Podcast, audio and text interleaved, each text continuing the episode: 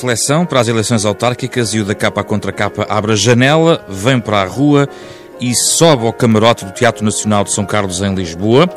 Fora do formato dos debates que marcaram a comunicação social nos últimos meses, fora do âmbito do dia em que o país viverá este domingo, estamos aqui para lançar o encontro anual da Fundação Francisco Manuel dos Santos, este ano dedicado à igualdade. Em que pé está a igualdade?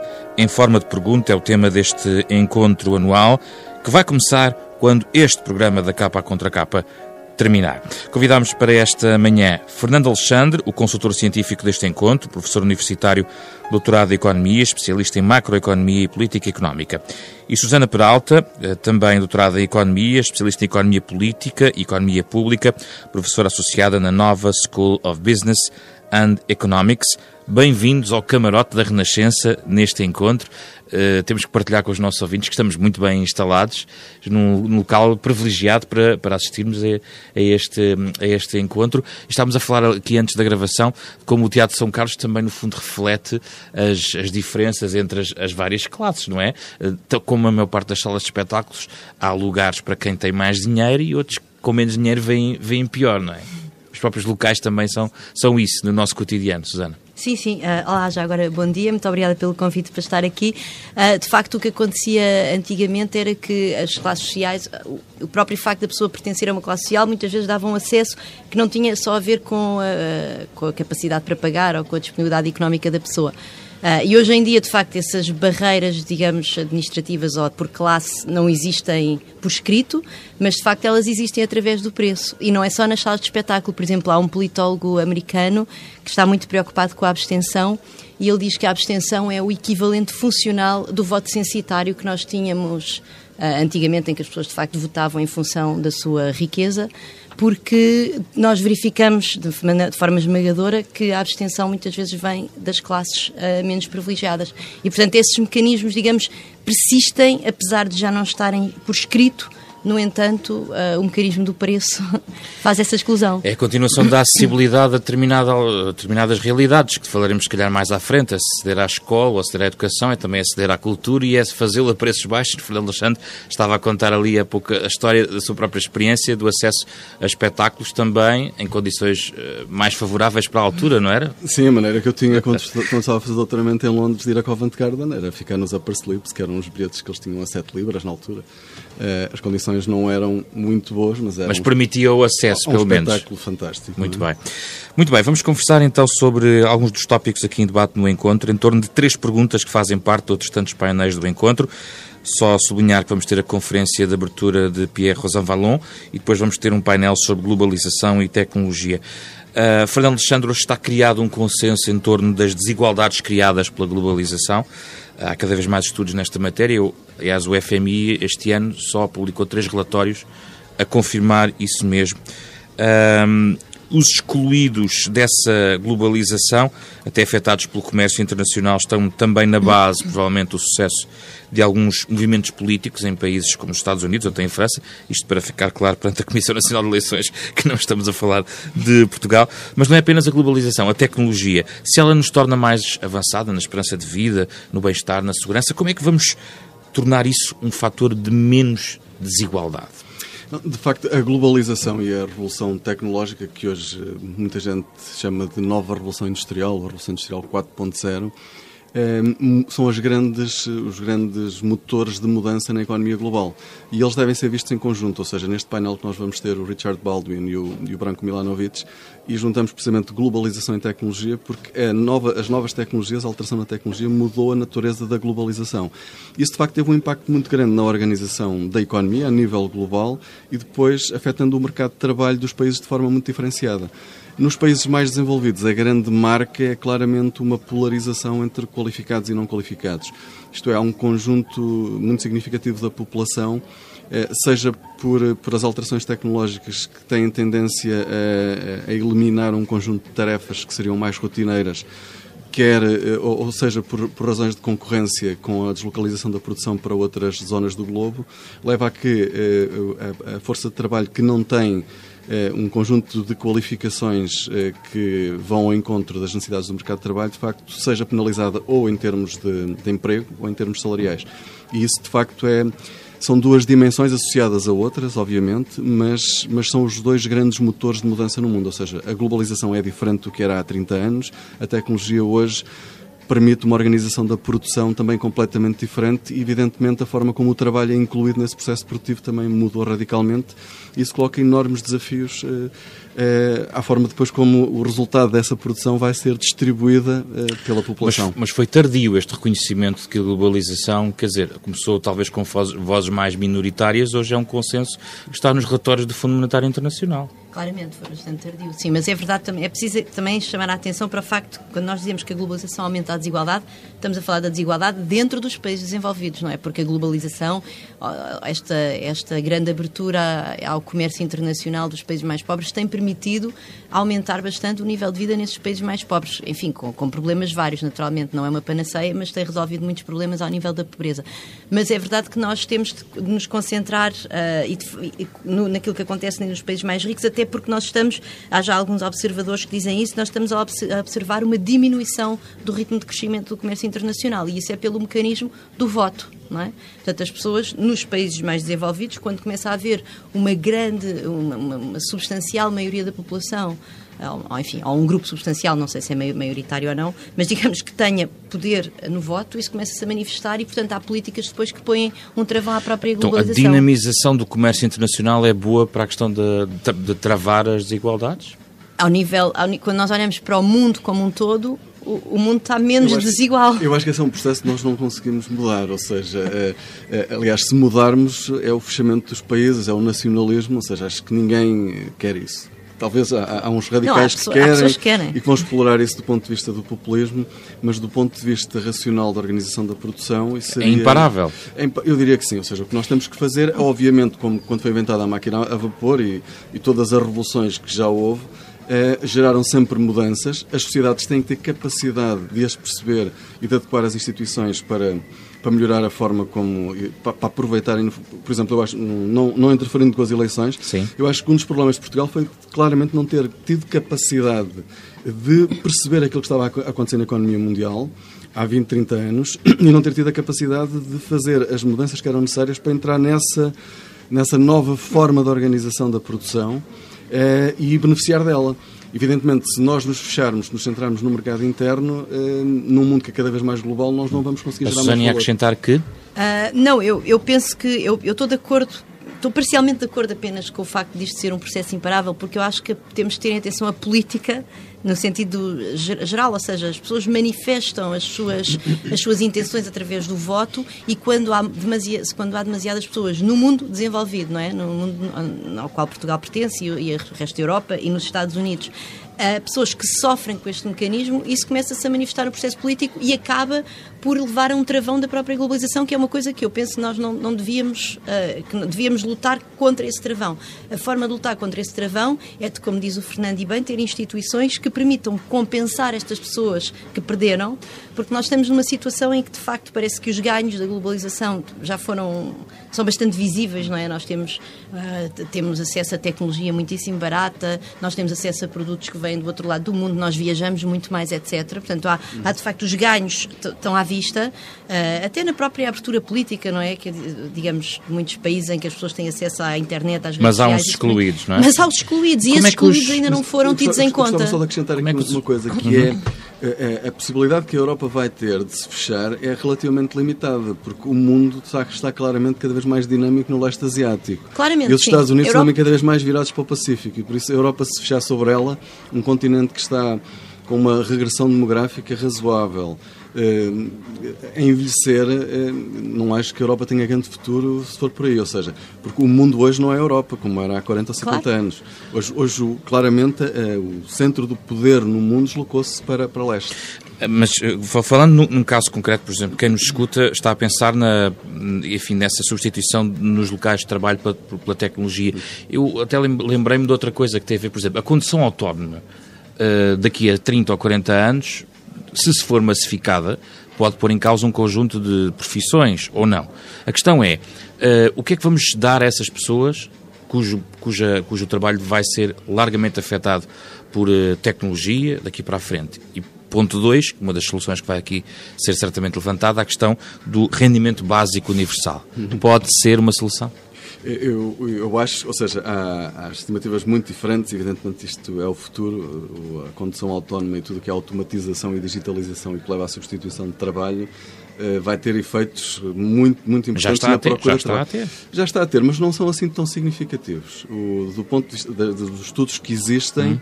eh, por exemplo, do, do efeito robôs na substituição de trabalho, eh, não é que são mais, mais predominantes na Europa do que nos Estados Unidos, por exemplo, é mais predominantes na Europa do que nos Estados Unidos, mas a substituição para já não, é não é linear. e não tem um efeito assim tão. Porquê? Porque as pessoas não são substituídas na totalidade, ou seja, há um conjunto. Isto é uma coisa importante, ou seja, é, que o Baldwin penso que vai falar disso, ou seja, há tarefas que são substituídas por máquinas, mas a pessoa, o lugar de trabalho da pessoa, não é necessariamente substituído na totalidade. E por isso, isso coloca um desafio enorme. E o que nós temos que pensar, ou seja, e não estar, ou seja, não é como é que nós vamos contrariar isso, é como, mais uma vez, como é que nós vamos preparar a mão de obra, claro. qualificar a mão de obra, para ela, nesse novo contexto, ser produtiva porque as anteriores revoluções tecnológicas geraram mais emprego, geraram mais crescimento.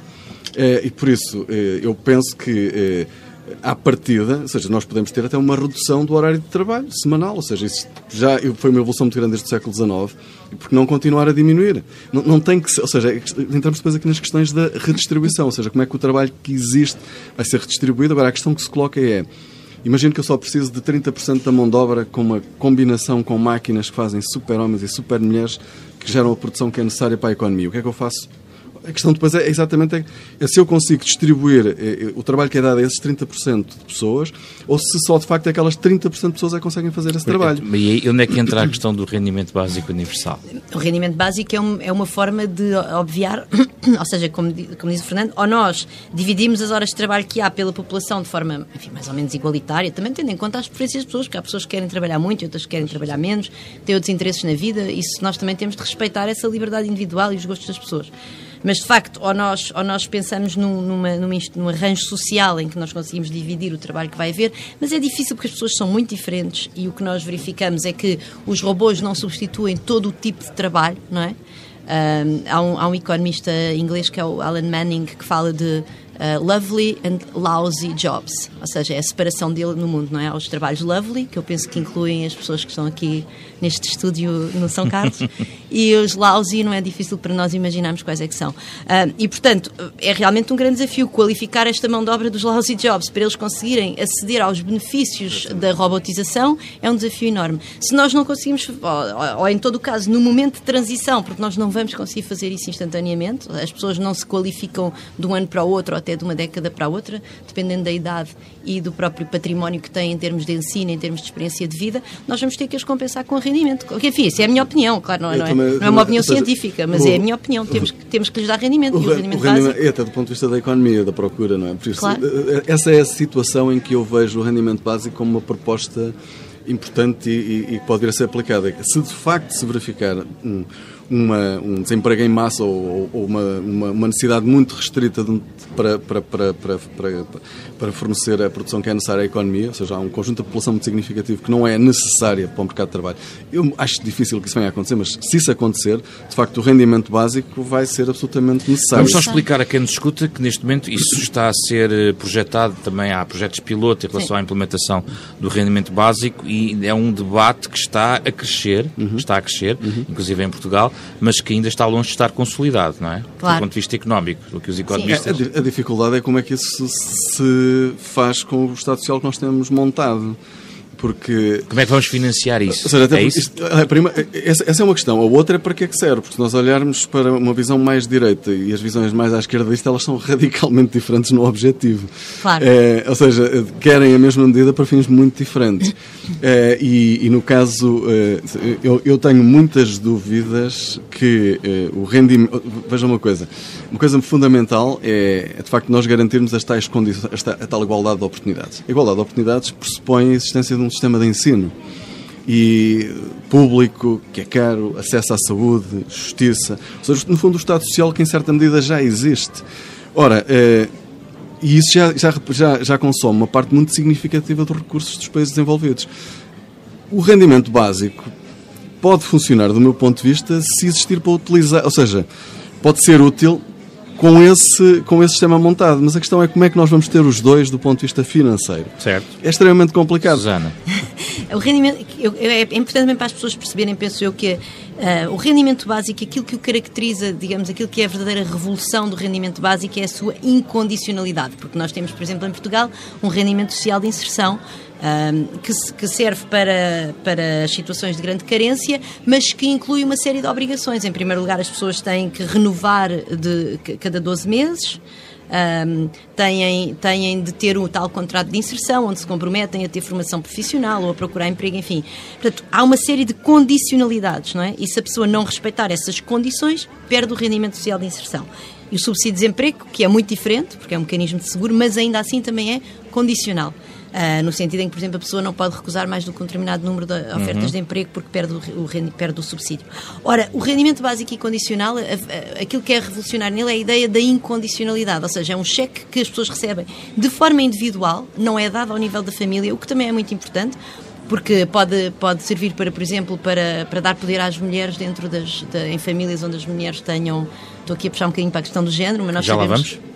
Pronto, mas de facto, o facto de ser dado de forma individual a partir de uma determinada idade, não é? Isso depois podemos discutir, mas o facto de ser incondicional, ou seja, as pessoas não têm que procurar emprego, não têm que estar inscritos num centro de formação, não têm que estar a ser. As pessoas podem de facto usar aquele rendimento para aquilo que quiserem Uh, podem estar a tratar da família, de um familiar doente, etc. Isso é a verdadeira revolução. E nós sabemos também, é importante dizer, que os, os programas como o rendimento social de inserção têm. Há, há muitas pessoas que teriam direito àquele rendimento, mas que pela complexidade administrativa, pelas filas que têm de fazer na Segurança Social ou por simplesmente total desconhecimento do sistema, acabam por não receber. Ora, o rendimento básico também tem essa vantagem, tem a vantagem de chegar a toda a gente porque é incondicional, é um cheque que as pessoas recebem. E isso também, digamos, é óbvio que a questão do financiamento é um desafio enorme e temos que discutir, que obviamente. Mas isso é outro debate ainda. É outro, mas, mas quer dizer, mas há aqui uma poupança também em termos da própria gestão do sistema, claro, porque o sistema torna-se muito mais simples. Nós não temos que andar, nós não temos que ter assistência social uh, no terreno temos que as ter, mas hum. não para ir verificar se tal pessoa tem uma fonte de rendimento. Nós estamos já a entrar no, digamos, naquele painel que vai falar da persistência da, de, das, das, desigualdades nas tais políticas sociais, pelo que percebo, Fernando Alexandre, se reforça, a sua opinião, se reforçando o Estado Social, é o caminho para travar as desigualdades? O, uma das dos dados mais preocupantes quando nós olhamos para as desigualdades, a desigualdade pode não ser eh, tão má digamos assim, ou seja, porque cada, um cada pessoa vem ao mundo numa determinada condição, se a pessoa não ficar condenada a ficar naquela posição. Por isso, se nós tivermos mobilidade social, ou seja, e, e, e, se eu nascer numa determinada posição, os meus pais têm um determinado tipo de rendimento, uma determinada educação, um determinado estatuto social, se eu tiver uma ambição e se acreditar que posso trabalhar e com o meu esforço aceder, ou seja, cumprir essa ambição, eh, a desigualdade não tem o mesmo significado, ou seja, não, não, não gera os tais fenómenos de de, de, revolta que existem hoje nas sociedades. Porque o problema é que a desigualdade tem estado associada a uma redução da mobilidade social. De facto, eu acredito, e acredito muito antes de entrar nestes debates, que a igualdade de oportunidades, no sentido de, independentemente do sítio, da família em que eu nasço, eu devo ter a possibilidade de aceder a um conjunto de recursos que me permitem, ou seja, um conjunto, uma capacitação, um conjunto de capacidades que me permitem explorar mais possibilidades na vida, porque Ace... a vida é tão mais rica quanto mais acesso, possibilidades eu tiver. Acesso público à saúde, acesso público dúvida, à educação? Sem dúvida, sem dúvida. De qualidade. De qualidade. Mas quer dizer, sim, de qualidade, mas há um problema que é, por exemplo, pegando no sistema educativo, o sistema educativo ele complementa o que as pessoas têm, o que, o que as crianças têm em casa, ele não.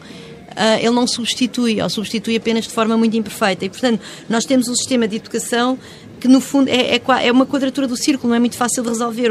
Quanto melhor for o sistema de educação, Uh, mais as famílias uh, com maior nível de educação, que têm mais tempo a passar para passar com os filhos, que investem mais tempo a estimular os filhos de determinadas formas, uh, mais essas famílias aproveitam desse sistema e, portanto, é preciso, eu, eu penso que é preciso realmente ir à raiz do, do problema, ou seja, é preciso começar muito mais cedo. Mais o sistema, cedo, o sistema de educação sozinho, como, se nós pensarmos na educação primária, começa aos 6 anos, é muito, muito, muito tarde. Muito cedo, as crianças levam um atraso gigantesco, as crianças não tiveram tempo de qualidade com os pais, os pais têm lousy jobs jobs, não é? Voltando ao Ellen Manning e, portanto, não têm tempo para estar com as crianças, o tempo que têm, uh, muitas vezes não têm sequer disponibilidade mental porque estão em situações, até porque isto tem uma correlação e é preciso com a saúde aumentar o, aumentar o ritmo uh, da, de, digamos, do, da ascensão social que tem existido, porque o estudo recente que foi, foi divulgado em relação à mobilidade social mostra que o berço ainda é um fator, claro. mas abaixo abaixo ainda da União Europeia, da média europeia. Sim. Portanto, estamos melhor, mas não estamos tão bem como podíamos estar, não é? Exatamente. Portugal continua a estar na, na cauda da Europa também aí. Uh, e temos um problema, tam também temos uma sociedade mais desigual, não é?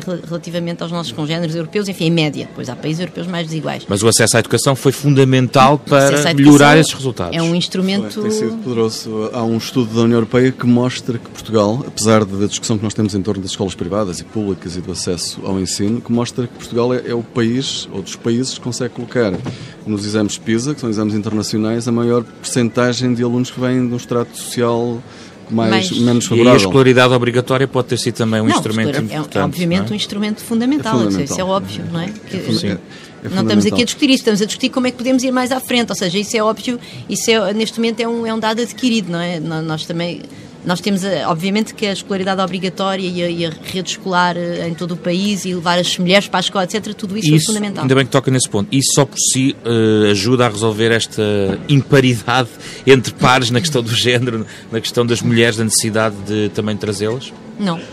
não, não resolve uh, o, nosso, o, o, gap, a diferença salarial, por exemplo, entre homens e mulheres, um, é um facto em, todos, em todas as economias desenvolvidas para as quais nós uh, temos dados para isso. Portanto, não é.